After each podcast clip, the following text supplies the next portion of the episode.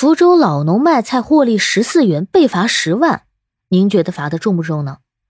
先赞后听，比个爱心。你好，欢迎收听播客节目《热点情报局》，我是主播小苹果，人称相亲界的一朵奇葩，嗯嗯，一股清流。近日，闽侯法院审理了一起案件，福建的陈大伯呢，他出门路过隔壁王大姐家的菜地，花了一百二十二块五买了七十斤的芹菜。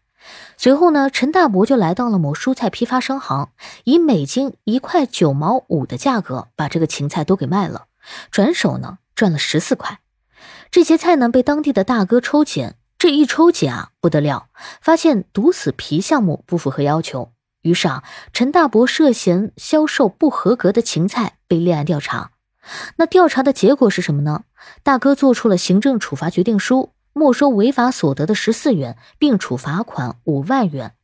罚款了以后啊，这陈大伯没有主动缴纳罚款。于是呢，因陈大伯没有主动缴纳罚款，大哥又追加了五万元，共计罚款陈大伯十万元。催着陈大伯交这个钱，但是陈大伯还是没有能力交。大哥啊，就向法院申请了强制执行。法院经过审理之后呢，怎么认为的呢？法院说啊。陈大伯并不是职业菜贩，而且呢也是首次违法。这些不合格的芹菜啊，这个货值一共是一百三十六块五毛，获利呢也仅仅是十四块，金额属于比较小的。而且啊，他本人不知道这个芹菜合不合格。案发以后呢，陈大伯也非常配合调查，也如实说明了这些不合格的芹菜从哪儿来的，还积极举报了他人无照经营，这下都是属于立功行为的。应该依法呢给予减轻，或者是不给处罚。所以啊，法院认为大哥你罚这个五万块钱啊，处罚极重。最终啊，法院做出了判决，对大哥做出的行政处罚呢，裁定不准予强制执行。我想啊，听到这儿，大家心里恐怕只有点赞、点赞再点赞吧。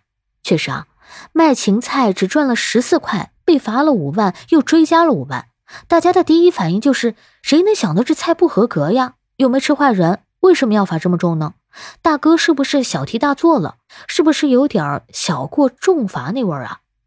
大家能这么想呢，其实也是可以理解的。但是话又说回来，这个罚五万也是有依据的，因为这个毒死皮啊，它是一种杀虫剂，它是有一定的毒性的，会影响健康安全，所以才罚的这个五万。